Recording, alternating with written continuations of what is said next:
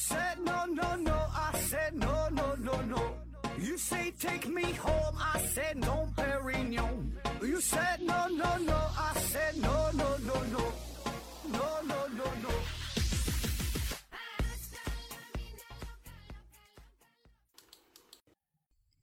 拼命探索，不计后果。欢迎您收听《思考盒子》，本节目由喜马拉雅平台独家播出。今天呢，咱们还是聊搞笑诺贝尔奖啊，这是一个集锦啊，咱收集了，呃，大致是从二零一零年到二零一九年吧，呃，搞笑诺贝尔奖当中比较有意思的呃一些奖项啊。第一个呢是二零一八年的医学奖，颁发给了说过山车啊可以加速肾结石的脱落。啊，肾结石很多朋友可能都得过哈，这是咱们科的事儿啊。呃，疼起来呢是真要命啊。那通常的治疗方式呢，包括一些保守治疗啊，多喝水、多活动，哎，然后呢药物治疗，还有这个体外碎石啊，再有呢就是微创的手术。那么这个奖项呢是新发明的一种方式哈，坐过山车可以，嗯，可以促进结石的排出啊。这事儿吧，其实也可以很很好的理解，对吧？呃，过山车其实也不只是过山车了，就是你到这个游乐园当中各种项目，什么什么海盗船呐，呃，大摆锤呀，反正就给那个人儿啊，就是扔扔那个在空中各种转圈的那种三百六十度的哈，大头冲下了这种，其实都有助于肾结石的排出啊。这个事儿呢，主要还是跟主要还是跟这个肾的呃结构有关，大伙儿可以看一下。节目下方关于肾脏解解剖结构的这这个这个图片啊，一看就能明白，这个肾呢分为上中下展啊，这里边主要呢咱说是肾下展的结石，那这种结石的话就很难去排出。你可以想象想象一下，就一个水箱，它这个石头呢是在最低的位置，如果它想排出的话，它相当于得先往上走，然后拐个弯再下来，哎，那这个难度就是比较大啊。所以呢，坐过山车这种，对吧？有加速，有减速，然后各种这个上冲爬坡啊，呃，急速俯冲啊，头脚倒立呀，哎，那整个这么一折腾，这个过程就有利于啊结石的排出，对吧？这边还有什么急停、失重啊等等这些状态都是如此。呃，他们做的这个实验呢，是用一个 3D 打印机做了一个透明的肾的这么一个造型啊，然后这里面呢放了一些石头，呃，那经过坐过山车之后哈，他说。排出结石的几率哈，从原来的百分之十七上升到百分之六十四啊，这个效果呢还是呃非常明显的哈。嗯，当然这个不是说建议大家伙有这个肾结石都去坐过山车哈，该看病还得看得还得看病啊。下一个项目，下一个奖项是颁发给了文学奖，嗯，说是记录报告称，多数使用复杂产品的人呐都不会阅读说明书。关于说明书这个事儿，嗯，我想咱很多人都没有阅读说明书的习惯吧，对吧？不管你买了什么东西，像以前家里买个 VCD、DVD，你现在你说你家里边买一个什么，呃，吸尘器呀，买一个什么电冰箱啊，买个洗衣机、微波炉，你你还能去看说明书吗？我估计基本的也都不看，对吧？那说明书都跟新的一样，就扔扔在，嗯，扔在这个纸壳箱里边啊。就算是遇到一些问题之后。你也不会说首先想到看说明书，更多的时候可能是在网上，呃，找一些资源，找一些这个求求解求助这个解决的办法啊。所以呢，这样就是造成了一个矛盾哈，就是我们消费者与产品设计者的一个矛盾。我们总觉得这个东西吧，有的时候它不是特别人性啊，这个东西不知道怎么去用，很麻烦。然后呢，产品设计者呢，他会觉得说，我已经把这个东西。如何去做写的很明白了啊，都写在了这个产品说明书当中，非常详细。你去看呐，对吧？你不看，你当然不会了。这么复杂的东西，你怎么可能会呢？而且咱这说，现在这个电子产品吧，也没办法，整的是，哎呀，越来越复杂了哈。有个词儿叫做功能膨胀，功能膨胀啊，就是本来挺简单点事儿，我觉得现在反倒是整的的越来越复杂啊，也不知道这玩意儿有没有用哈。就好比说这个电饭锅。现在都叫多功能电饭锅哈，原来咱家用那个高压锅，就最原始的高压锅，往上一拧，旁边都那个胶皮条的密封条，拧上之后上面扣了那个压力阀嘛，然后开的时候往外喷气儿啊，挺吓人的。你这个锅，你不管是焖大米饭、烀猪蹄子、烀排骨、做红烧肉，还是烀点什么什么玩意儿，就都行，炖鱼、炖鸡啥的，一个锅全都 OK。那至于说你用多大的压力、多长时间呐，怎么这个全靠自己的经验啊。当然，这个反正你要是做不好的话，第一很多人不敢用，对吧？再有呢，就是你这时间掌握不好的话，你像炖鸡肉哈，时间长了那就烂了，对吧？就就飞了，炖没了。鸡肉这玩意儿很好熟，对吧？那你要是炖这个猪蹄子，有的时间短了，哎，那你啃不动。所以这玩意儿就得靠你自己经验的掌握啊，没有什么钮，没有什么调的，全靠你自己。那现在这个功能吧，倒是挺好。你看那个电饭锅上面写的啊，煮饭的、煮粥的啊，什么煲汤的啊，炖猪蹄子的、炖什么东西，上面钮感觉能有一百多个啊，密密麻麻，整的像那个飞机操控舱，像那个宇宇航员那个不是操控舱似的。还有那个洗衣机也是，你说洗衣洗衣机，你说你你再咋洗，不也是滚筒里边就这么滚吗？还有整的什么什么什么衣物纯棉的呀，什么玩意儿，什么化纤的什么玩意儿？哎呦我的天哪，就是看的脑袋都大。啊，所以在这种情况之下，哈，我也不知道您各位是否是真的会研究这个说明书，是不把自己家的这些电器研究的明明白白的呢？我想绝大多数人都没有看说明书的这个习惯啊，所以这个呢，就造成了一种造成了一种不可调和的矛盾，就是产品设计者和使用者之间都在抱怨，对吧？他觉得这东西设计的不好，人家说了，我这说明上面写明明白白的了。哎，我再给你说个极端的例子。呃，咱咱科室有一个护士美眉哈，你家里很有钱，她呢是买了一个一个一个车，挺好的一个越野越野车哈，大几十万得有了。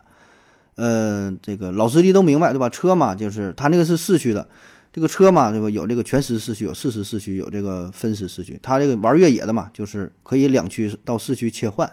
你不切换呢，就是两驱；切换呢，就是四驱啊。有的那种是全时四驱，一直一直都是你不用管；还有那种四时四驱啊。他这个就属于这个越野的啊。然后他不知道自己这个车还有什么两驱四驱的事儿，从来都没推过这个挡挡杆，从来就没切换过四驱的形式。车买了能三四年之后，然后要去卖车的时候，卖车的人哈，会跟他说怎么怎么回事儿啊，说这个车型怎么回事儿，他才知道自己车有这个功能。那所以我说这个例子有点极端，但我想对于我们绝大多数人来说，会有 会有类似的情况，就是你家里边的这个电子产品，可能你只用了百分之十、百分之二十的功能啊，绝大多数的功能你没去用啊。当然，你可能觉得没有用，你是知道你没去用。有一些时时候呢，你是根本你就不知道这个东西还有这个用啊。当然，人家我不说嘛，这是说这个说明书这个事儿，人说明书上面写的明明白白，那咱也懒得去看。对吧？因为这个东西确实写的太复杂了，太长了，内容太多了，有的还用好几国语言去写，然后这玩意儿很难去看得懂，是吧？就是说这个也没办法，你作为说明书，它保证是一个统一规格的，但是呢，我们消费者呢是，咱说咱这水平确实也良莠不齐，对吧？有的人你说你是大学毕业，什么九八五、二幺幺的，有的咱这个。小学都没毕业呢，那东西保证是看不懂啊，所以这个矛盾怎么去去去调和啊？呃，那还有一类说明书啊，我觉得更过分啊，就是药品的说明书。那药品的说明书，呃，关于这个中西医之争吧，经常提到的一个问题就是中药不知道它的这个副作用到底是啥啊，基本都是写的尚未明确。然后呢，西药呢，说明书上的副作用呢，那给你写了一百多条啊，从。从脑瓜顶到脚后跟儿啊，吃完好像这个药就对你身上各个器官都有影响啊！你不信你可以拿出来，随便你家是什么这个这个退烧药啊，管咳嗽、发烧、感冒的、拉肚，随便什么药你就看吧，写的密密麻麻那个小字儿，你都甚至都看不清，全都是副作用啊！而且那里边还有一些什么关于什么药理作用啥的，写的确实很详细，但是你能看懂吗？你也看不懂啊！别说你你看不懂，我就说咱说作为一个医生来说，说实话我也看的也是。嗯，也就那么回事儿哈，确实真看不太懂。那里边专业性太强了，用了很多一些特别专业的官方的语言啊，所以你说这个说明书它真的是拿来给咱们消费者去看的吗？我觉得也不是，它这个说明书我感觉更像是一个公司的免责声明啊。啥叫免责声明？就是说我这个药哈有有这么多副作用，你自己看着办。哎，你老啊，你你慎重点吃，吃完吃死了你别找我。对吧？上面都给你写着啊，有什么什么副作用？虽然发生率很低，哎，但有个别怪我没提醒你。所以我感觉他就是为了打官司用的。到时候真有什么毛病，人家说我这块写了，但是你没看，或者你看不懂，那是你的事儿。你人家这个东西一定是经过专门的，他有法律的律师这个这个团队，对吧？字斟句酌，每个词儿、每个每个东西都得研究透了。所以他这个出发点，我感觉他可能并不是真正让你去看懂，你看懂看不懂无所谓啊，这是他自己保护自己用的，这个就，呃，有点儿违背了这个说明书的这个初衷啊。所以我说一个比较我自认为还是挺好的说明书啊，就是现在在网上买一些那个家具啊。包括说宜家也有啊，还有就网上咱说是就是某某宝什么很多平台都有，就卖那个小桌柜儿啊、书柜儿啊。哎，我感觉这个说明书整的反倒是挺好的。我上回呢是买了一个小书桌，然后呢就自己拼嘛，这也给你配备了一些工具、一些螺丝啥，当然也不太复杂哈，但整体的感觉就挺好的，挺人性化的，挺简洁明了的。上面写这么几条：第一步、第二步、第三步。然后呢，还有配图，哎，让你先干啥该干啥，然后哪两个一组合，啊，我觉得这个就是挺人性化的，真正是想把这个东西给你呃讲明白、讲清楚啊，让你怎么去做。包括还有一些呢，就是呃商家还会给你发一个呃视频的链接啊，就是说你这个东西啊，你不不会整吗？你照着这个看了，上面发一个小视频啊，也也不长啊，一两分钟，看了之后，哎，你就会安了。我觉得这个倒是。挺挺挺好的啊！现在你说也很方便了，对吧？都有手机，你直接发发发个这个二维码过来，照着一整，一一一操作啊，就就会了。这个挺好，这是正经说明书啊。您说下一个吧，生殖医学奖啊，生殖医学奖颁发给了说这帮人哈，用邮票测量男性性器官是否正常啊？用邮票测量男性性器官是否正常？的听这玩意儿听着不像人话啊。呃，说咱男的咱都明白对吧？夜间呢都会有一个正常勃起的状态啊。一般情况下呢，你睡觉之后这一宿啊会勃起四到五次，每次呢大约是半个小时。哎，这个是一个正常的状态。当然，很多时候你是不知道的，因为你睡着了嘛。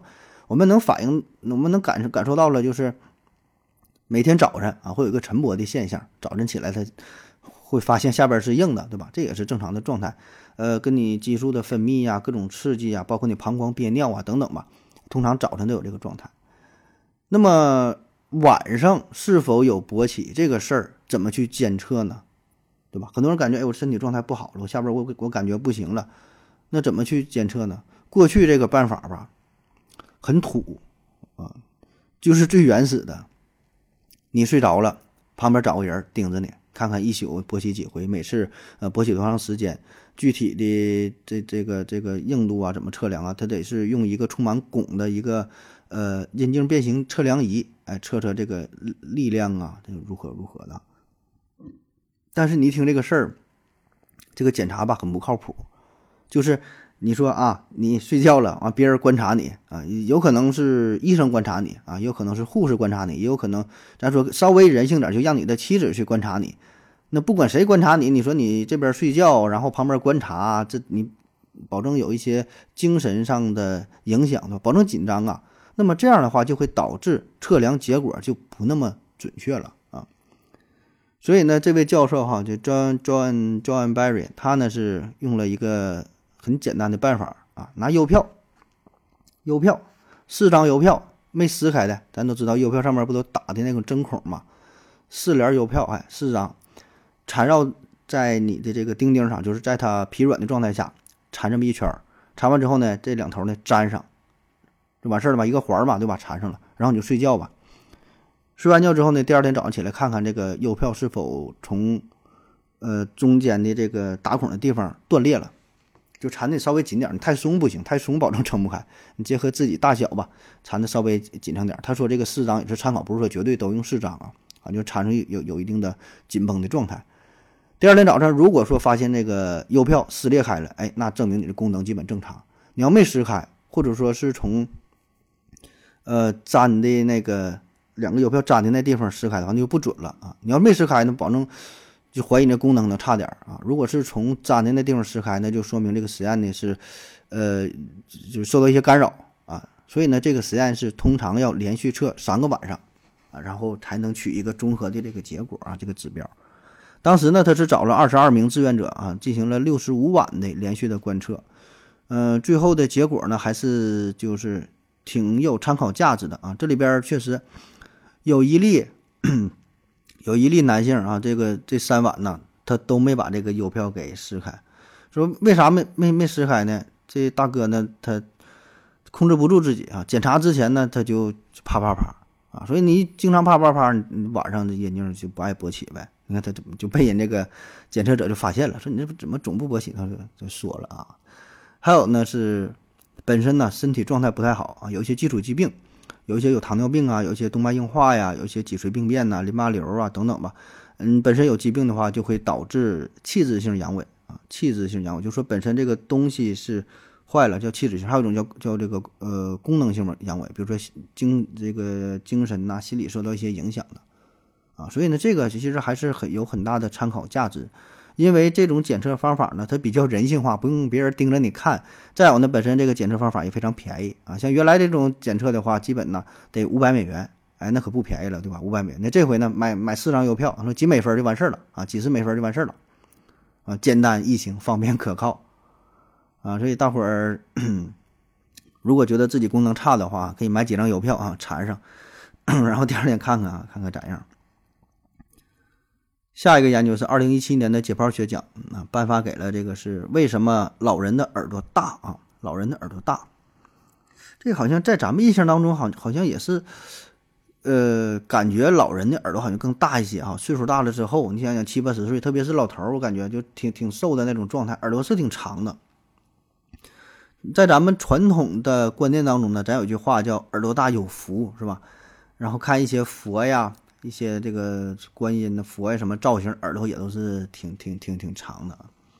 那老外这个实验呢，也是几个大夫坐一起瞎想啊，这研究点啥呢？哈，找不到什么课题了，也不知道是不是也是写写论文费劲的，想晋级啥的。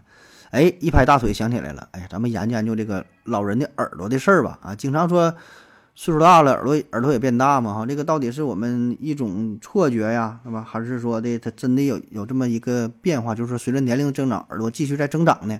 那就开始研究。当时呢是有四位全科医生啊，每天呢除了正常看病的话，还得额外问一句自己的这个患者这个耳朵的事儿啊，听起来也是怪怪的。你说，比如说人家是来看前列腺的，说大夫我这尿尿尿是费劲的啊。啊我说行，那我先测量一下你的耳朵啊，一般接受不了。他呢是不分性别、不分种族、年龄呢三十岁以上就行，哎，测量一下他们耳朵的长度。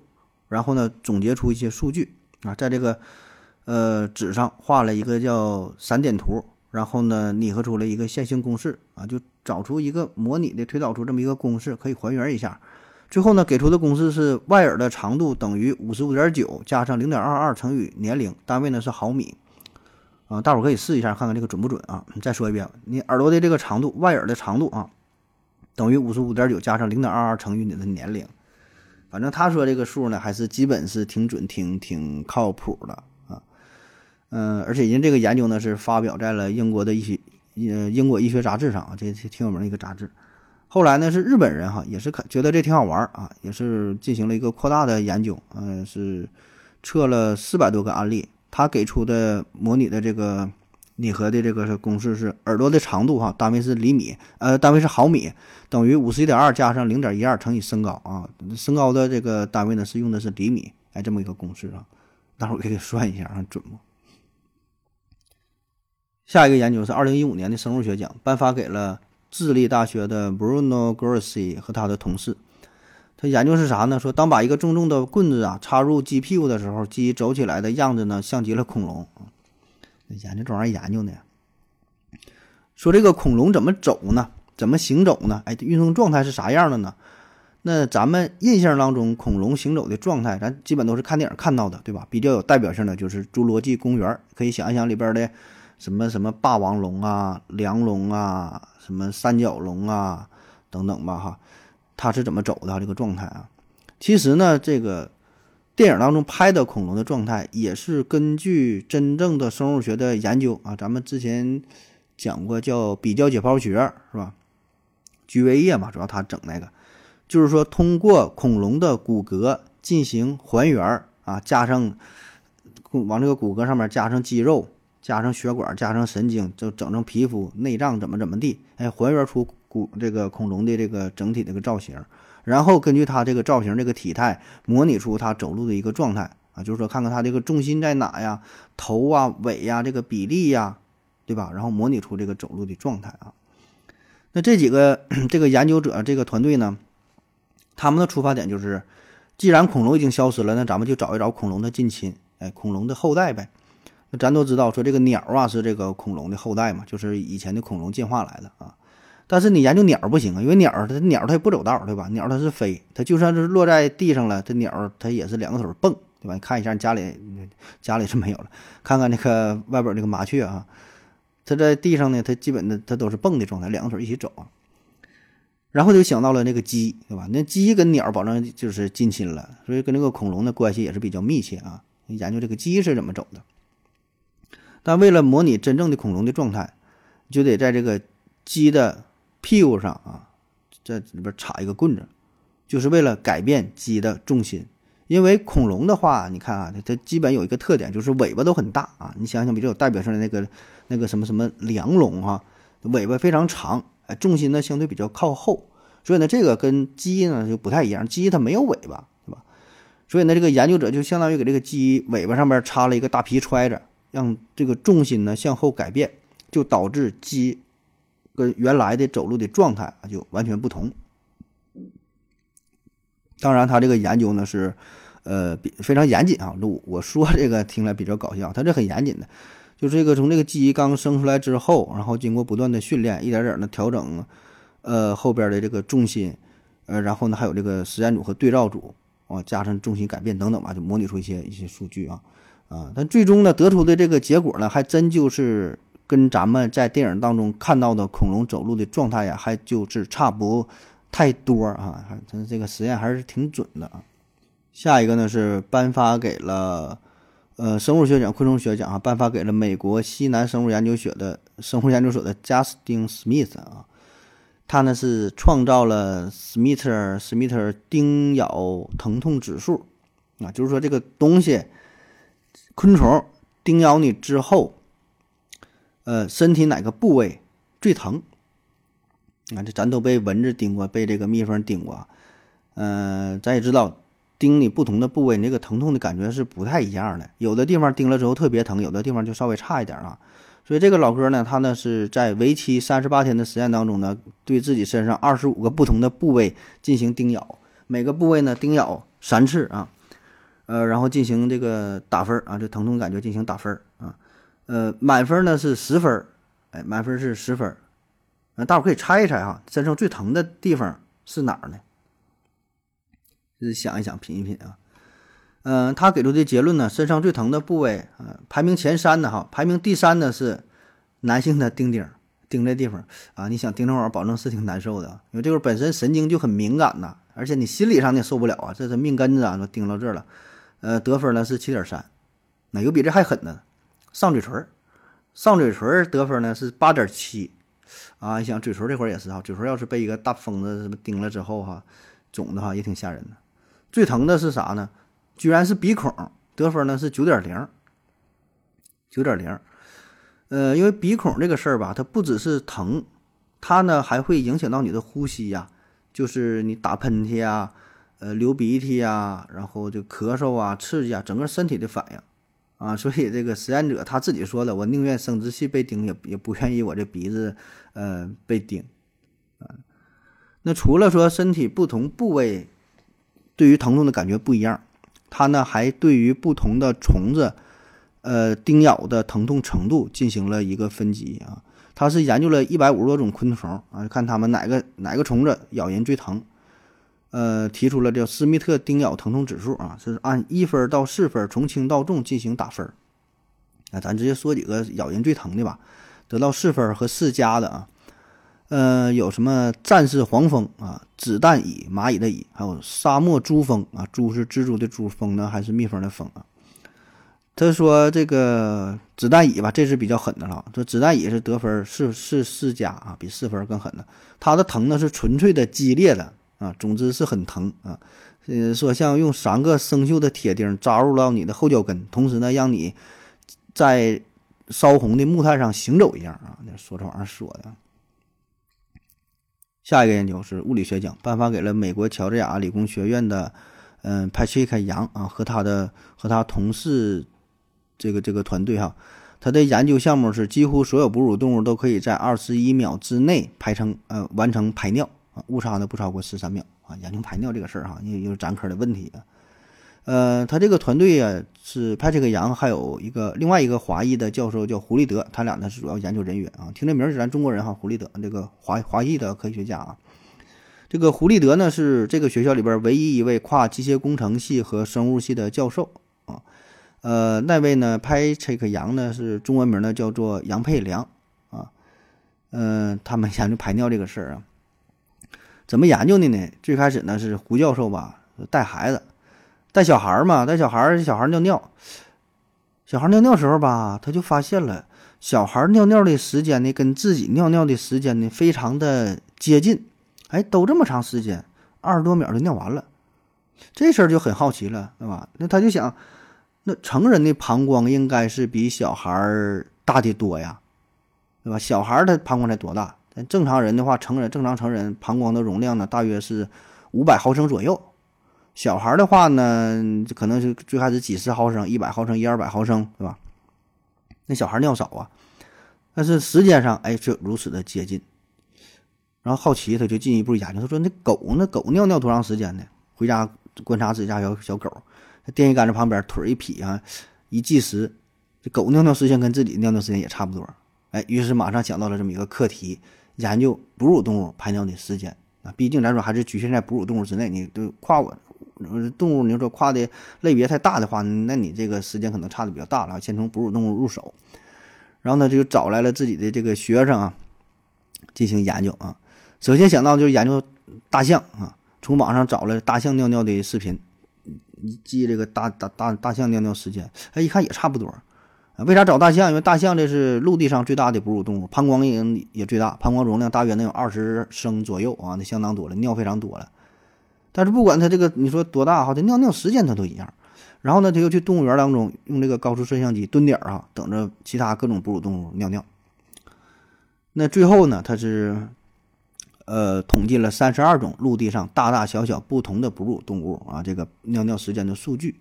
哎，通过这个数据的分析和整理，得出了一个结论哈，只要体重大于三公斤的哺乳动物，无论它体型多大、膀胱什么大小啥的，尿尿的时间大约都是二十一秒左右。那么，除了得出这个结果，哎，他进一步了，还推导出一个模型。这里边呢，考虑到本身膀胱容量的因素，对吧？然后说重力的因素啊，你本身膀胱收缩的压力，嗯，腹部的压力，加上尿道的长度、尿道的压力等等嘛，这些相关因素都考虑进去。啊，他提出了一个数学模型啊，他从这个数学的角度证明了体重超过三公斤的哺乳动物，我这个排尿的时间应该是差不多的。啊，他说这里边最重要的因素是啥呢？是这个重力因素，就是说只要你在地球上重力不变的话，嗯，排尿基本都正常时间。你要是换做比如说在太空当中或者在月亮上重力变小的话，你排尿时间呢可能就会相应延长啊，还挺有意思啊。反正确实吧，通过这个排尿的时间呢，可以判断一个人的身体的状态。啊，这男的都明白对吧？你上了一定年年纪之后，排尿时间保证会一点点的延长啊，因为这个前列腺不好嘛，会影响到排尿啊，所以这也是可以做一个自我的监测哈。咱年纪轻轻的，你说你二三十岁，你一尿啊，尿一分钟，那保证就不太正常啊，除非你说憋尿特别多对吧？你喝酒喝多了，就正常状态下吧，你可以给自己计个时啊，二十多秒、三十秒以内，基本差不多。时间太长的话，你就得合计合计了啊。好了啊，咱是咱休息一会儿啊。我要跟正南去尿尿，你要不要一起去啊？我也要去。哎，风姐，我要跟正南、阿呆一起去尿尿，你要不要一起去啊？好了啊，咱喝了口水回来继续聊啊。下一个呢是数学奖，颁发给他，颁发给奥地利维也纳大学的伊伊丽斯贝和凯尔塞维这这俩人，他俩呢是试图通过数学方法理解嗜血的。摩洛哥封建王朝皇帝穆莱斯梅尔啊，是否以及如何在一六九七年到一七二七年间生了八百八十八个孩子啊？这大哥真能生。那说到生孩子这个事儿啊，那咱中国古代的皇帝呢也有这个爱好，对吧？皇上皇上都喜欢生孩子嘛。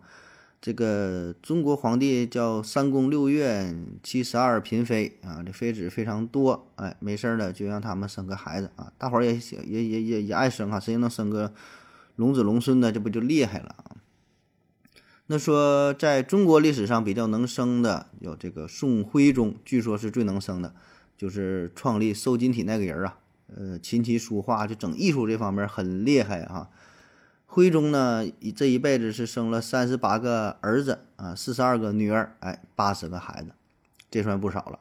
还有呢，清朝康熙帝呀，康熙是三十五个儿子，二十个女儿啊，这也算是比较牛了。呃，外国呢比较有名的有一个是印度的建筑工人叫乔纳啊，他呢一共是娶了呃三十九个老婆，哎，生了九十四个孩子啊，这个对于普通百姓来说已经是挺厉害了。那这里要介绍的啊，摩洛哥这位皇帝哈，他呢是生了八百八十八个啊，叫伊斯梅尔啊。呃，据说呢，他有四个妻子，后宫呢有五百多个妃子，呃，生了八百八十八个孩子。还有一个说法是，反正上下有点出入，说这个是五百二十五个儿子和三百四十二个女儿，哎，反正就是八百多个吧。呃，这个记录基本应该是不能打破了哈，对吧？你这个。嗯，现在首先你这个这个条件就不允许啊，可能除非在某一些国家，你可能让你娶媳妇儿，和你娶的很多，呃，可能还有希望。正常来说的话，首先你娶媳妇儿也娶不了这么多，是吧？嗯，那究竟这个数哈是否准确呢？孩子怎么生的呢？哎，这两位教授哈，伊丽伊丽莎白奥斯本和这个卡尔格瓦这俩人呢，就专门进行了一个研究。呃，论文的题目就叫穆莱斯梅尔一案啊，是事实还是幻想？哎，获得了这个搞笑诺贝尔奖的数学奖。呃，就生孩子这事儿吧，但是咱也都明白对吧？这男的呢，好像也不费什么劲儿，对吧？这个这精子都是好几亿、好几亿的啊。按理说呢，你这生几百个孩子也也不困难，对吧？一次排精，这孩子就能使得很多很多人受孕啊。呃，理论上是这样，但是如果你结合到现实当中的话，就会有很多因素的影响，包括男性的话，随着年龄的增长，你这个精子的活力、精子的效力也会下降。那再加上女性的话，这这个排卵啊，你在过去的这个排卵也没办法进行一个非常准确的监测啊。虽然你妃子很多，每天你可以换不同的人，甚至每天晚上你就可以。搞很多人，但是能谁能恰好说的这时候就排卵呢？哎，也不好说。你看咱看一些宫斗剧，对吧？很多年这个妃子可能哎机会给你了，但是你不中用啊，是吧？经常宠幸于你，但你就是就是不生不生孩子啊，所以这一辈子生了八百多，真心不容易啊。而且再加上什么一些社会的因素，呃，道德的因素等等等等吧。啊，这两位科学家呢，为这个穆莱斯梅尔的生殖活动啊，建立了很多个模型，呃，进行分析。那再考虑到当时那个年代，很多孩子出生之后可能就会夭折啊，还有一些女婴啊，直接被这个助产士啊，可能就就给窒息而死，就给弄死了。再加上呢，这位皇帝在他当皇帝之前，那也生了不少，在在在民间还没当皇帝的时候，就是他是继承他哥的呃王位啊，嗯，所以呢，最后这二位数学家的结论是。嗯，伊斯梅尔啊，这一辈子至少是生了一千一百七十一个孩子啊，有记录的是这个八百多个啊。反正这个伊斯梅尔确实也是很很很厉害啊，在他呃接任他的哥啊，成为了嗯皇帝之后啊，无论是军军事啊、经济呀、政治上，哎，反正都挺厉害啊。就是本身身体很好，最后是活了活到了八十岁。活到了八十岁啊！据说他能一手抱着孩子，还能骑在马上，拿着长矛跟跟那个作战哈，很强啊。下一个是诊断医学奖啊，也是个医学奖的类类别的，颁发给了这叫开车过减速带啊，不疼就是没有阑尾炎。哎，用这个开车过减速带的方式检测是否有阑尾炎。呃，阑尾炎很多朋友都得过对吧？得上之后呢，挺疼啊，肚子疼。那怎么办哈？一种方法常见的就是扎点滴流，用点消炎药；还有一种呢比较严重的，就得开刀做手术啊。然后这位研究者呢就发现，这个阑尾炎啊，呃，很多阑尾炎呢是误诊，就是说以为是阑尾炎，然后呢进行手术，手术之后根据病理结果一看，这阑尾呀并没发炎啊，那不是阑尾炎就给切了啊。这个这样种数据呢，而且是不占少数。哎，那么有没有什么一个比较科学准确的方法诊断阑尾炎呢？啊，当然我们现在可以什么验血呀、做 CT 呀、做彩超啊等等很多方式，但尽管如此，仍然会有一些呃误诊的对象啊。然后这大哥就想到了说，哎，这个这个突发奇想啊，这过减速带的方法啊，对于咱正常人来说呢，过个减速带点一下屁股，可能呃没有什么特殊的感觉啊。但是对于阑尾炎来说，那你这么一点的话，肚子就疼痛就会呃格外加重啊。他就想到了这一点。然后呢，他就对这些患者进行了一个回顾性的调查，就是问医院当中这些，呃，得阑尾炎的患者或者叫疑似吧，疑似阑尾炎患者，让他们回忆一下，在从家到医院啊急诊的这个路途当中，不经过这个减减速坡吗？点了一下，疼还是不疼啊？如果疼了，就判断为减速带征阳性啊，你你一点就疼。呃，就要回忆不起来了，忘了，或者说没有特殊感觉，没疼啊，就减速带征阴性。然后通过这个调查数据，跟他们在临床上的真正的诊断哈进行比较，结果发现呢，减速带征哈就有这个表现的阳性的啊，就是对于阑尾炎的判断呢，呃，敏感性很高，达到了百分之九十七啊，但是特异性很差啊，特异性只有百分之三十。呃，那这个敏感性和特异性是什么意思啊？这敏感性高啊，就是说这个阑尾炎患者在过减速带的时候，绝大多数基本都有这个疼的症状，就很敏感。但是特异性低，也就是说，如果你过减速带点一下肚子疼了，并不一定是阑尾炎，还有很多干扰的因素啊。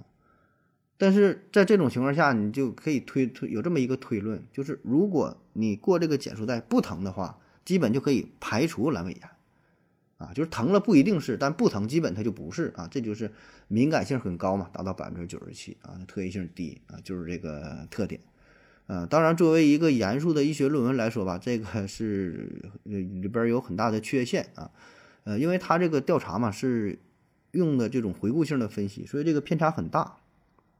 也就是说，对这个患者啊，你问他你刚才啊过减速带疼没疼？很多时候，很多患者在这个一疼的时候吧，回忆东西也不准确，啊，很多人可能没疼，他也觉得就很疼，他也不知道当时疼没，他就都说疼啊，所以这个敏感性会有一些过度的被夸大啊。但好处呢，就是他这个研究啊，呃，开创了一个新的理念啊。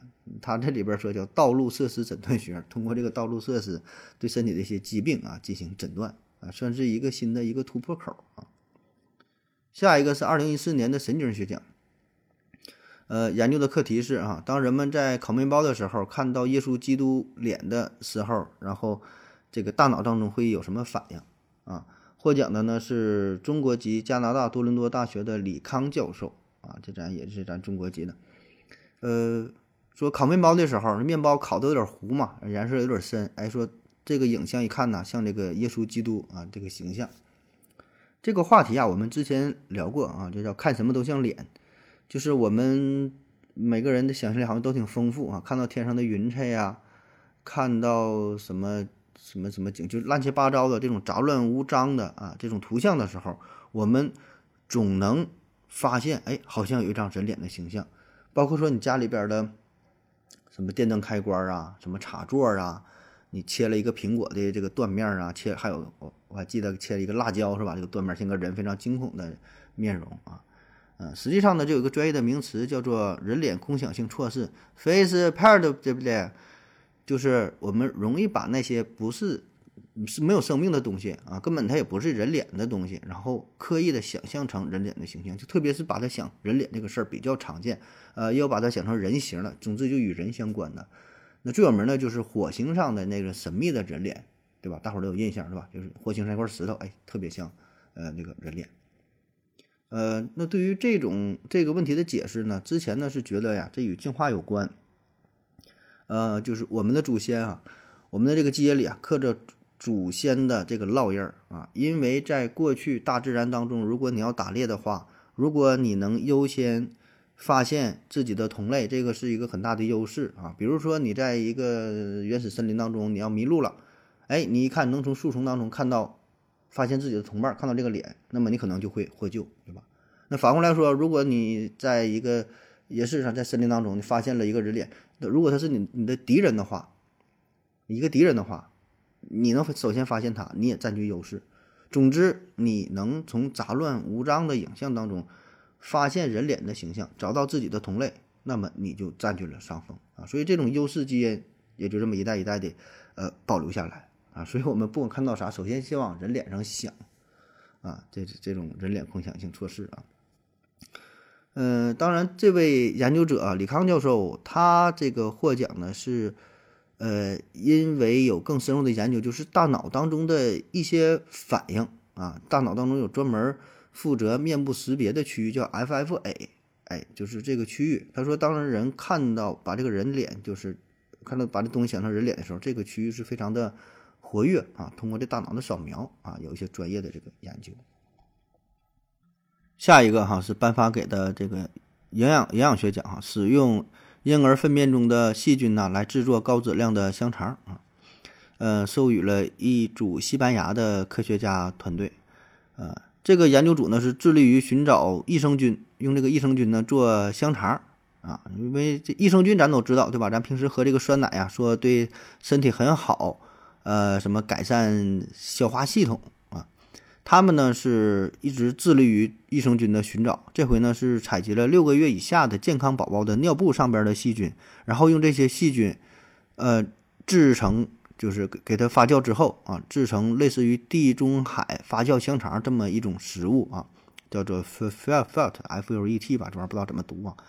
那一说到香肠啊，反正我想到的，咱东北咱吃的最多的、最有名的就叫哈尔滨红肠啊，有很多仿制的假的哈，然后。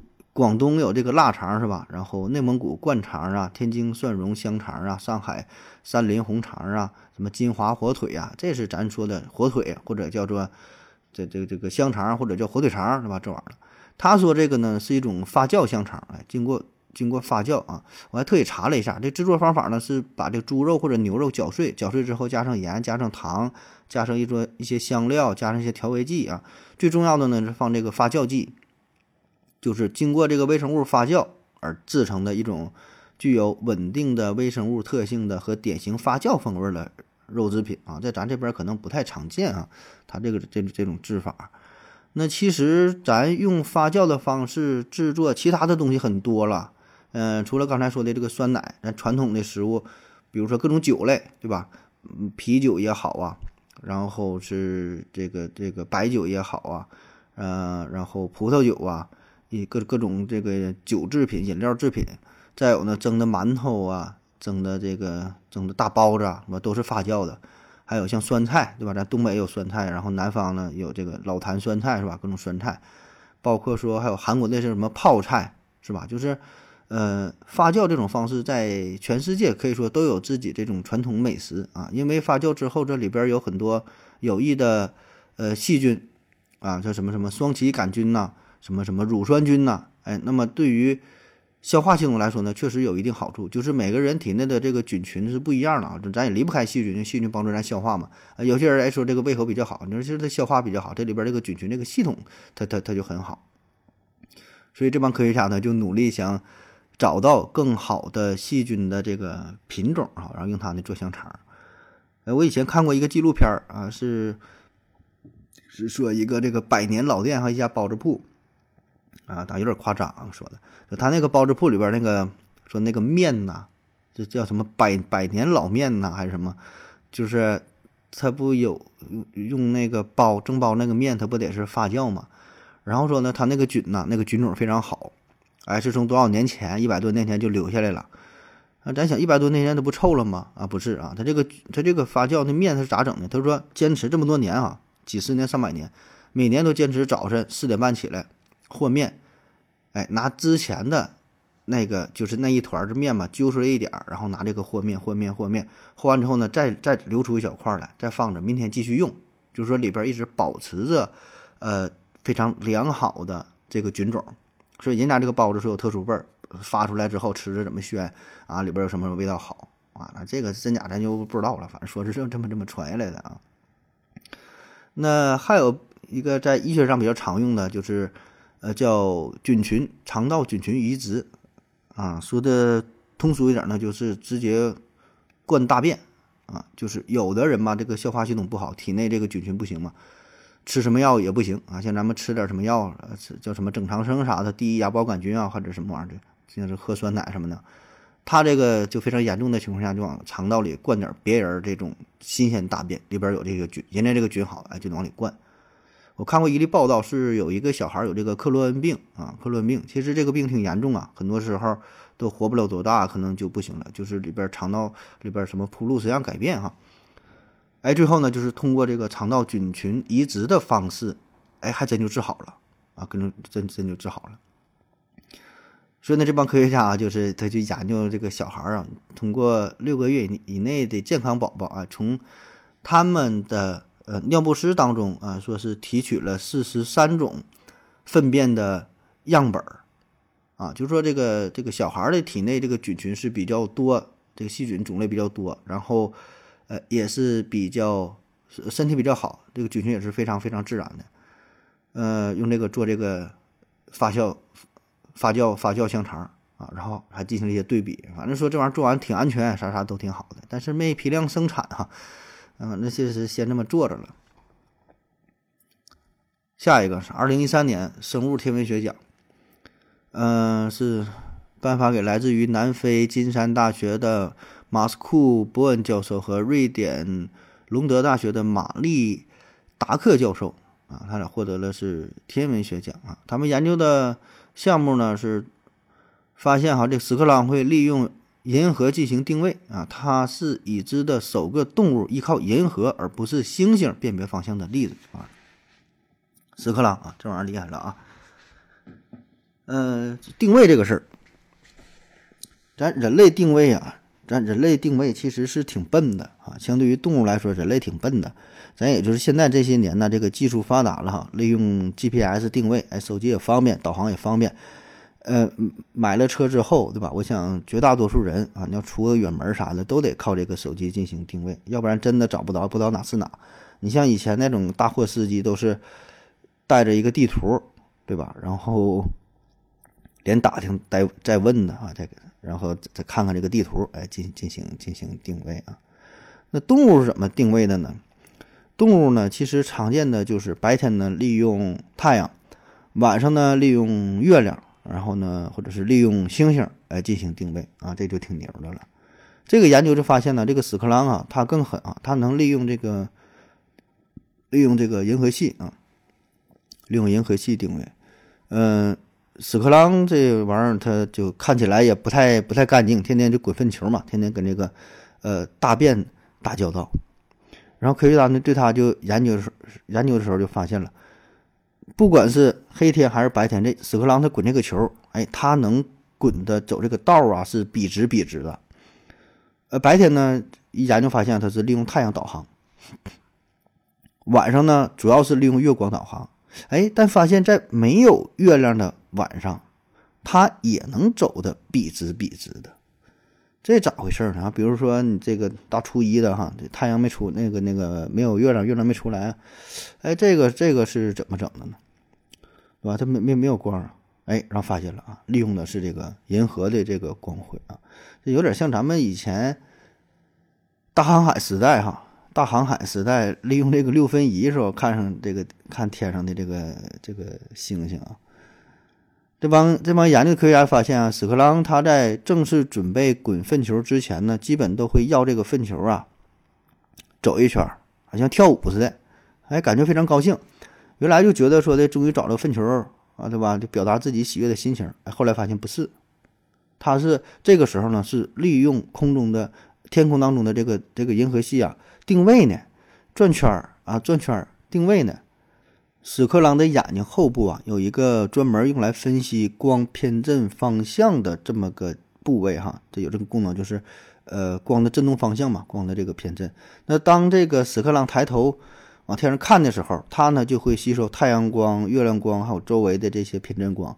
那么这些天象的暗示就有助于甲壳虫呃，避免意外的就走丢啊，要到其他的地方，啊，这样它就能走直线了啊，比较比较省力气。嗯，这帮科学家呢，还试着说，就是给这个甲壳虫哈，呃，眼睛挡上啊，或者说像戴个帽子给它遮遮遮挡上之后，哎，那么它就很难再走直线了。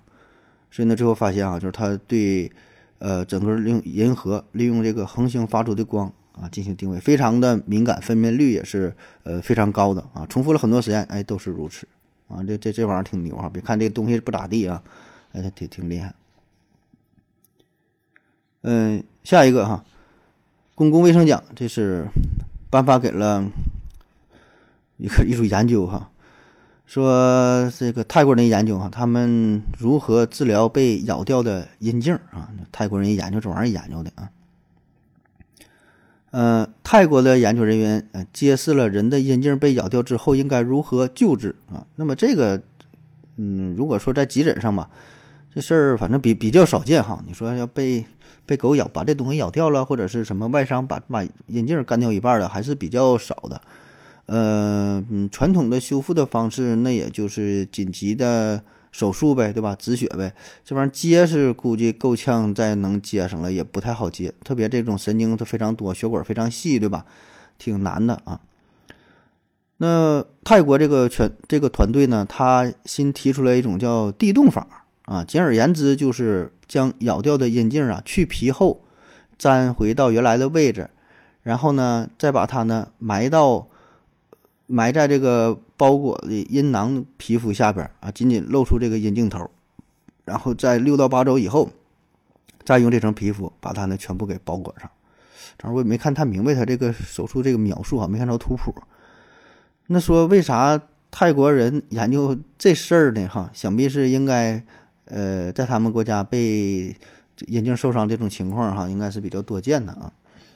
嗯，据介绍吧，说在二十世纪七十年代啊，说泰国的妻子啊，面对花心的丈夫，通常呢会采用这种比较极端的报复手段哈。你不给我幸福，我就不给你幸福啊。这两个性是不一样的。通常会等丈夫睡觉之后，然后就会利用菜刀啊，把丈夫的下边呢就给切下来。慢慢的呢，这种方式啊，在民间呢就流传开来啊，越来越多的女性都会选择这种方式来处理自己的丈夫，所以呢，也就导致哈，泰国对于这方面手术的研究也就非常非常多哈，有很多的案例啊。好了，咱休息一会儿。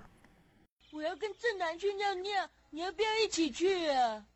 我也要去。哎，风姐，我要跟正南、阿呆一起去尿尿，你要不要一起去啊？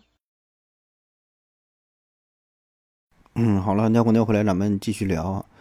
嗯，下一个是心理学奖啊，研究的项目是喝醉了觉得自己更漂亮啊，这颁发给了法国的心理学家 l a n t e b e 就他，他说就我们喝完酒之后呢，会觉得自己更加有吸引力哈，更漂亮。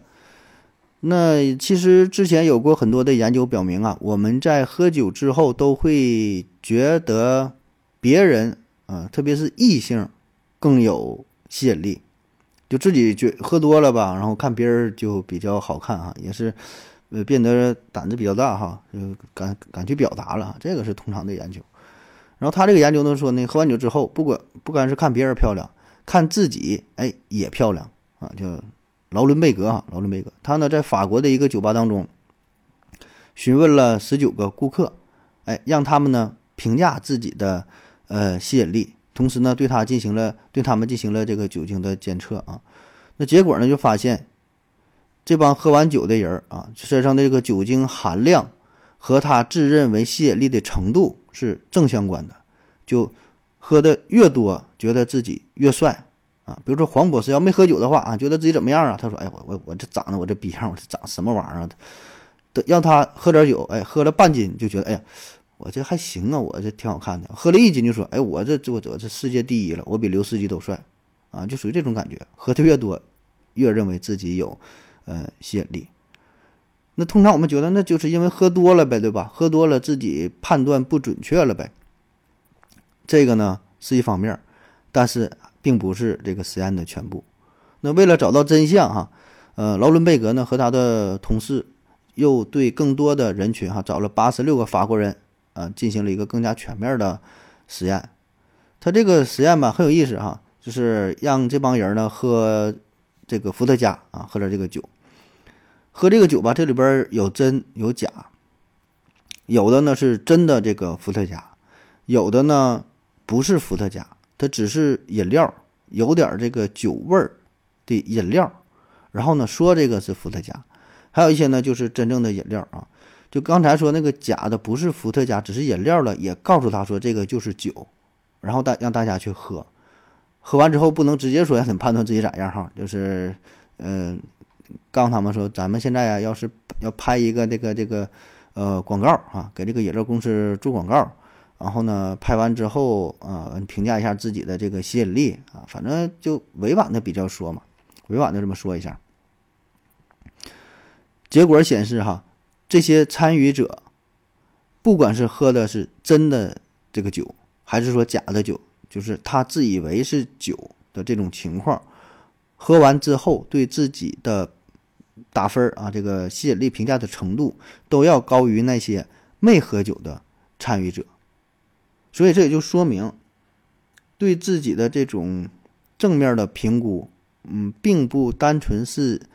酒精起到的作用，不是因为喝多了把自己的这个神经什么给麻痹了啊，而更可能的原因是人们觉得喝酒之后自己更有魅力，啊，就自己觉得我喝了，哎，那我就更更吸引人。啊，有这么一种幻觉。啊，也就是我们大脑啊习惯的会把酒精和吸引力这两个词儿，嗯，联系在一起。这个原因呢，可能是一种文化上的影响，啊，就是我们平时看电视啊、看电影啊、一些小说啊、啊一些文文化娱乐的这些场景当中，通常呢，一个人啊，就特别是男性啊，通过什么抽烟呐、喝酒啊、哎等等这些方式，可以更好的展现出自己的魅力，所以我们潜意识里也会觉得自己喝酒之后，啊，能够散发出更加迷人的吸引力。啊，他是他是从这一点这个研究的。下一个是二零一二年的声学奖啊，颁发给了来自日本的 Kazutaki 和 Koga Takasuda 啊，他俩呢是获得了声学奖，呃，以奖励他们发明了沉默枪啊，沉默枪这是一种可以打断别人说话的机器。嗯，你说话嘛，拿这个沉默枪给你开枪啊，你就不说话了。这个原理呢，就是让说话的人听到自己稍微有延迟的说话的声音。嗯，就有很多人在公共场合，呃，说话声音比较大，不在意别人。嗯，也有一些人嘛，就特别是一些领导是吧，在大会上发言啥的，说我再简单整两句啊，或者是老师这种压堂了啊，四十五分钟下课，然后他讲讲讲，又得讲了很长时间。我再简单说两句，补充两句，哎，没完没了的。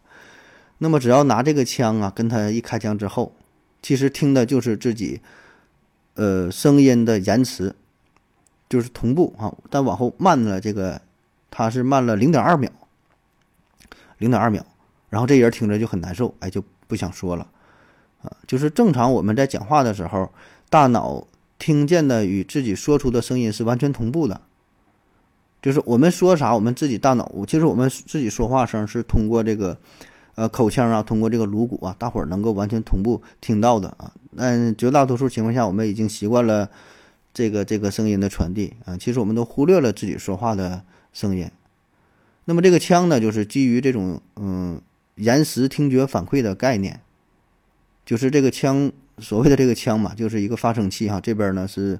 呃，能够收集你的声音，然后在延迟零点二秒之后，把这个声音再反馈给这个说话者，这样就会造成大脑非常混乱。因为这种情况我们平时是平时是不会接触到的啊，所以你听到这个声呢，大脑就听着很不舒服、很混乱，就不想再讲了。啊，这个其实咱们主播当中，咱们呃，特别是录有声书的朋友哈，他都会呃用这个耳机耳返呐，随时听一下自己声音怎么样。大了、小了、快了、慢了，哎，这节奏怎么样？呃，一些歌手啊，你看舞台上的歌手、主持人不也是吗？耳朵上都戴个耳机，它有一个耳返，啊，这种耳返反也不一样啊，有的呢是对于自己声音实时的一个掌控、一个监听，有的呢是对这个现场情况啊做到一个了解，可能随时导演告诉他干啥的，这不一样啊。反正如果有一些质量差的这种耳返的耳机，呃，听着确实挺难受。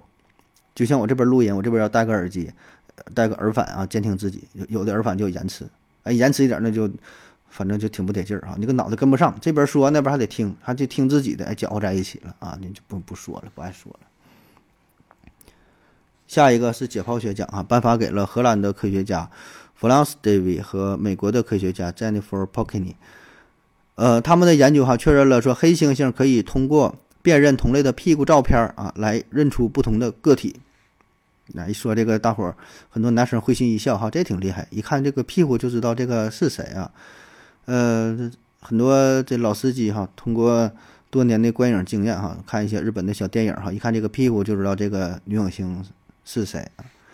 之前还看过一个段子，说有一个说有一个这个澡堂子着火了，然后一帮女的往外跑啊，都都挡着，哎。有的呢就挡着这个脑袋，挡挡着这个脸；有的呢就挡着这个屁股啊。然后就说嘛，挡挡屁股有什么用，对吧？这屁股大伙长得都一样，脸不一样，你把这脸挡上啊。哎，他一想，哎，有道理啊，说下边就不挡了啊。嗯，说黑猩猩呢有这么一个技能哈，他们可以呢通过观察其他黑猩猩臀部的图片。呃，成功的与这个与这个黑猩猩就匹配上，就像连线一样哈。上边是 A B C D 哈，这几个黑猩猩的脸，下边呢是 A B C D 哈，这几个黑猩猩的臀部，然后呢是错位的，然后让这个黑猩猩进行连线。当然，你要连线成功呢，会有这个奖励嘛。所以呢，他会努力的哎寻找，哎这个是谁的？这个这个这个是谁的？哎，他就能就能给连上。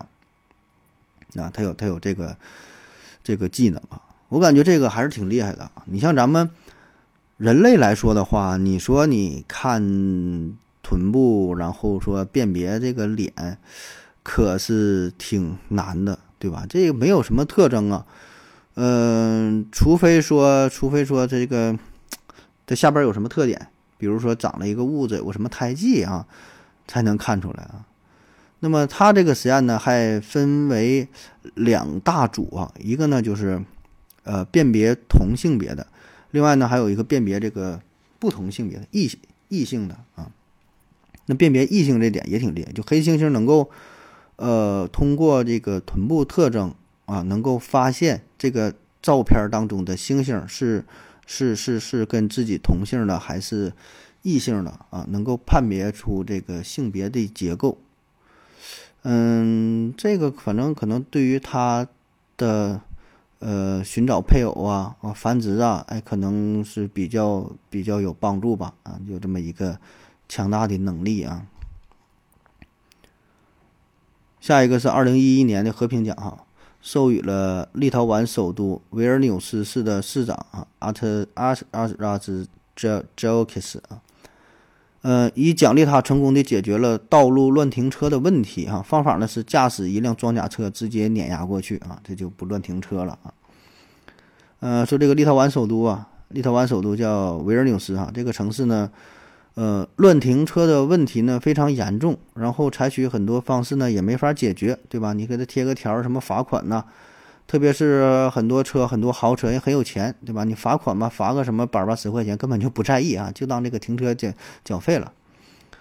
完，市长脾气很暴哈，怎么整？哎，拍了一个宣传片，自己呢亲自驾着驾驶着一辆这个呃装甲车啊，说是坦克驾着一个装甲车啊，呃驾装甲车直接。从一辆奔驰车上边碾压过去啊，顷刻之间，这个车呢就变成了废铁啊。当然，这个并不是真实的，这个是为了呃拍摄需要啊。这个这个车呢都是摆在这个道具，车是真车哈，但是不是说呃某个市民的，呃，只是呢想通过这种形式向市民传递一个信号啊。对于乱停车这个事儿啊，政府呢是零容忍。嗯，乱停车这个事儿吧，这这也是挺多啊。也没办法，你说现在确实也不好停车太多了，然后呢，停车场呢也不够用啊，那贵就不说了，那停车场一些大城市停车场一个小时停车都得十块二十块钱的，我感觉好像啊，啊，咱这地方也还好哈，五块五块三块五块的，五块十块的啊。有一年去哪了？去上海还是哪？去个地儿吧，真是停车都停不起啊。嗯、然后你路边呢就更别说了，你停路边保证是罚你钱啊。但尽管这样，有一些有钱人呢就就咱说这这开着豪车、百万级别的车啊，随便就停，非常影响市容啊，影响交通，占这个自行车道，占这个行人道，呃，有的是占那个消防通道哈。哎，头一阵看个小视频嘛，一个一个路虎啊，把一个消防通道给给占用了啊。你要平时占用了，很多人没有什么事儿，对吧？嗯，那恰好那天赶上就着火了，着火了，那这个消防车是不惯你毛病啊。消防车一来了，看看过不去啊，过不去怎么办？那就硬过呗，对吧？他车那老大，一个消防车那都好好几十吨呢，就把那车就就就给刮了啊！刮完之后，然后民众们是一顿叫好啊。所以这对于这种事儿吧，这也就是消防车敢刮，对吧？你说咱自己咱看这样，咱也咱咱也不敢刮。咱有的时候自己车停在正常的停车位，然后被别的车给挡上了，呃，你给他打电话让他来，还带打不理儿的，对吧？完事你说你找谁去解决？也也很难去解决。你就找交警来了，你是谁敢给这车推走嘛？轻易也不能，对吧？我违停，我是你按违停处理呗，该交钱交钱，该扣分扣分，而一般还不扣分的吧？就就是罚个一二百块钱啊。所以这玩意儿怎么办哈？这个市长这招儿是挺牛逼哈。下一个是二零一零年的医学奖啊，颁发给了荷兰的两位科学家，他们发现呢，哮喘呢可以通过坐山车坐过山车来治疗。哎，这跟之前一样，这个坐过山车这么强大哈，能能治这么多病啊？说这个，呃，哮喘，呃，哮喘的原因很多哈，有一些什么过敏呐、什么什么花粉过敏是吧？有的是呃春秋什么就季节性的变化啊，也有这个哮喘，嗯、然后他这个研究呢是说坐过山车啊。能治疗哮喘，他是招募了喜欢坐过山车的四十名女大学生作为研究对象，其中呢二十五人是有严重的哮喘，另外十五人呢是呃身体非常健康作为对照组，啊，就是他首先他们是都喜欢坐过山车的啊，都是觉得这个很好玩啊。你要是那那种非常恐惧，别再给人加重了啊，那就那就危险了。那研究结果显示呢，在体验完过山车之后，肺喘对肺喘哮喘者出现正面情绪。更为强烈，而肺功能下降的情况也可以自行缓解。啊，就是说这些哮喘的人其实挺容易受到情绪应激反应的影响。呃，在一些消极情绪、负面情绪的影响之下呢，可能就会加重哮喘的发作。啊，所以他这一点还是。通过说坐过山车，可能是让心情更加愉悦了嘛？啊，更加更加高兴，更加刺激哈，可能就能缓解这个呃哮喘的症状。嗯，因为这些极限运动嘛，你说是坐过山车啊，包括一些蹦极呀等等啊，这些极滑翔什么什么滑翔伞是吧？就这些极限运动，那在这个过程当中呢，会导致体内呃分泌某些激素就是明显增加，什么内啡肽啊等等，就让你感到非常心快、非常刺激嘛。对吧？你看一些一般都是有钱人玩的啊，因为有钱人玩了，他他都常见这些东西都没啥意思了，带来不了这种快感啊，所以呢，他需要这种特别的刺激啊。咱之前讲过激素的节目，什么多巴胺、什么肾上腺素哈等等这些分泌，那么这些激素分泌的增加，可能就会在移动一定程度上啊缓解这个呃哮喘的哮喘发作啊。下一个呢是交通规划奖。嗯，颁发给了日本的研究人员，他们利用年均啊，确定了铁路的最优路线。呃，然后说之前还研究有呃一个研究者是使用这个年均寻找迷宫最短的路径啊。呃，铁路的路线啊，你看啊，这个铁路，咱们国家这个铁路是比较多的啊，密密麻麻麻的这个交通网嘛，呃。还有就是说，城市内的这个地铁规划也是，你像有一些大城市啊，这地铁都十多号线了，呃，也是密密麻麻分分布的很广泛啊。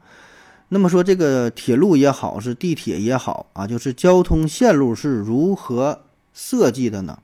这个呢，可是一门大学问，呃，因为它既要考虑到成本，又要考虑到利用率，对吧？就像咱沈阳，咱现在呢，这个这个地铁也是啊，现在。这地铁它线路不多，对吧？要是规划几号的几号线，很多也是在建的。那么它这个地铁在设计的时候，一定会考虑到这个人群的问题，哪个地方人多，哪个地方人少，呃，经济的问题，对吧？怎么能达到这个效率最大化？因为修地铁这个事儿也非常贵。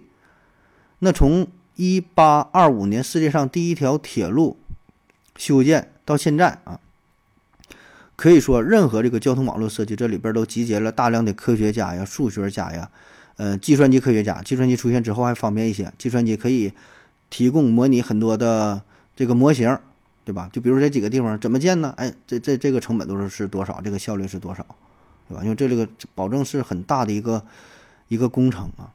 所以这个计算的问题是相当之复杂，呃，咱就北京吧，北京那个地铁呢，是一九五五年二月份就开始啊，就成立了北京市都市规划委员规划委员会，就想建这个北京地铁。当时呢是先后提出过十四个方案草图，那么直到一九七一年才正式开通，呃，第一条。地铁这个地铁一号，北京地铁一号，七一年，你看这前前后后从规划到到设计，很长时间，对吧？所以说轻易呢，它不会动工，对吧？动工就改不了这个这个是否能达到想要想预计的这个效果呢？那日本也是哈，日本的呃铁路系统呢，是一八七二年开始，第一条铁路呢是连接着东京和横滨。那这个铁路系统是花了工程师们一百多年的时间哈，才优化成现在这个样子啊。然后日本就是嗯获得获奖的这个这个这个研究者他说嘛，你这一百多年规划成这样，哎，如果要是用生物的话，用这个细菌的话，短短二十多个小时就够啊。用一种年菌的小生物，哎，说他呀是交通设计领域的权威专家。那么他是怎么去做的呢？哈？呃，年菌这种小生物，它呢是由一个点向外辐射，开始寻找食物。如果找到了食物的来源，哎，那么就在此处啊建立节点，并且在节点之间呢形成管道，通过这个管道输送养分。结果呢就会在一个平面上哈，这个年菌呢只留下有食物供给的节点，以及呢各个节点之间传送传送营养的管道。那如果我们进一步哈，就是说，假设把一粒一粒的这个食物当做一个城市节点的话，那就可以按照啊它年均的，就是它这个移动的这个形式哈，按照这个形成的网络来设计规划，不管是地铁也好啊，是铁路也好啊，这样呢就是成本最低，效率呢可以达到最大化。而且呢，他这个日本这个研究团队哈，确实呢，就是呃，把呃现实当中的城市网啊、城市交通图是地铁也好啊，是这个铁路也好，这个网络哈，这个这个城市，甚至放到国家层面，比如说美国，哎，这么几个几个几个大的城市啊，这几个城市呢里边就放上食物，然后呢放上这个年菌，然后呢通过这个年菌啊，在这在这上面，最后形成这个网络，与我们现实设计的呃交通网。高度的相似，而且呢，最主要一点就是人家这个效率是非常高、非常快的啊，可能十几个小时，哎，就爬出了这个图形。而我们如果，呃，人人为设计的话，那需要相当相当多的时间啊。就是说，虽然现在有了电子计算机，你用电脑计算的话啊，效率有了很大的提升，但是这个呢，在数学上来说，就属于一个 NP 问题嘛，NP 问题啊。你增加一个节点啊，增加一个因素的话，最后这个结果呢都会变得非常复杂，所以这个计算量是相当之大。那么这样一个现实的数学上的问题，哎，可以转化到这个生物学上啊，通过这个细菌的习性啊，可以可以这个演化出呃，可以解决这个现实当中的问题，而且呢还可以。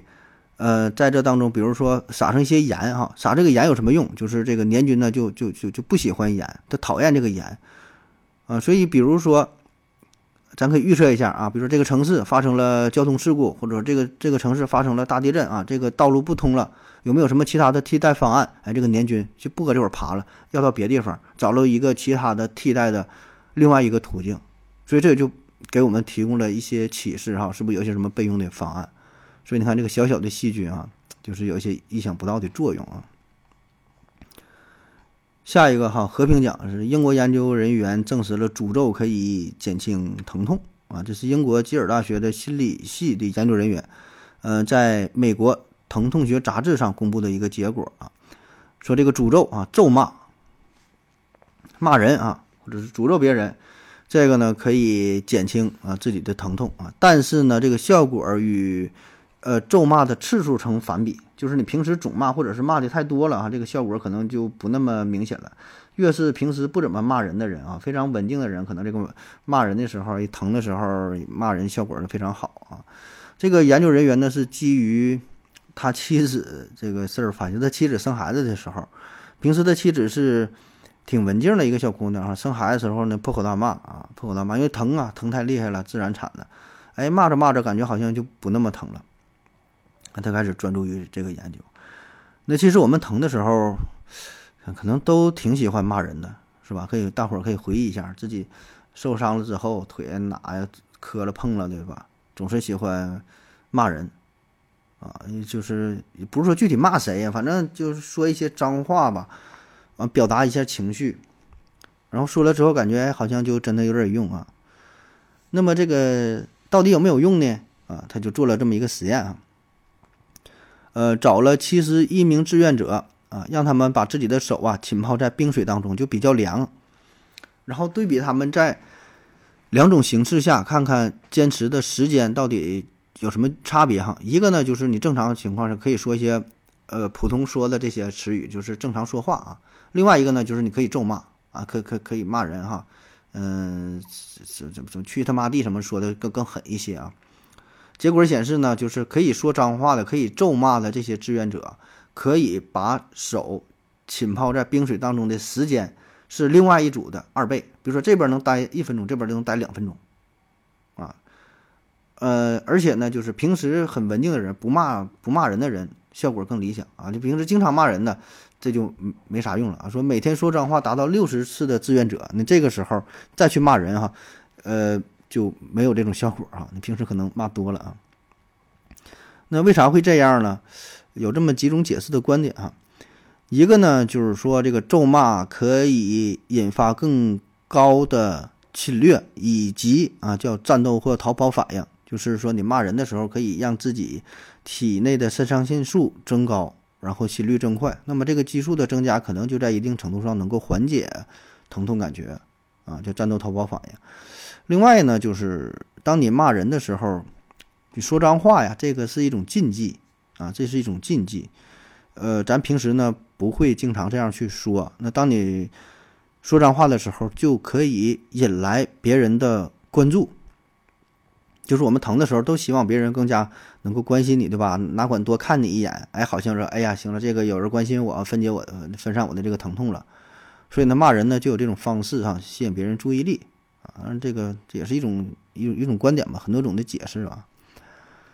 那好了，今天节目就是这样，感谢各位收听，谢谢大家，再见。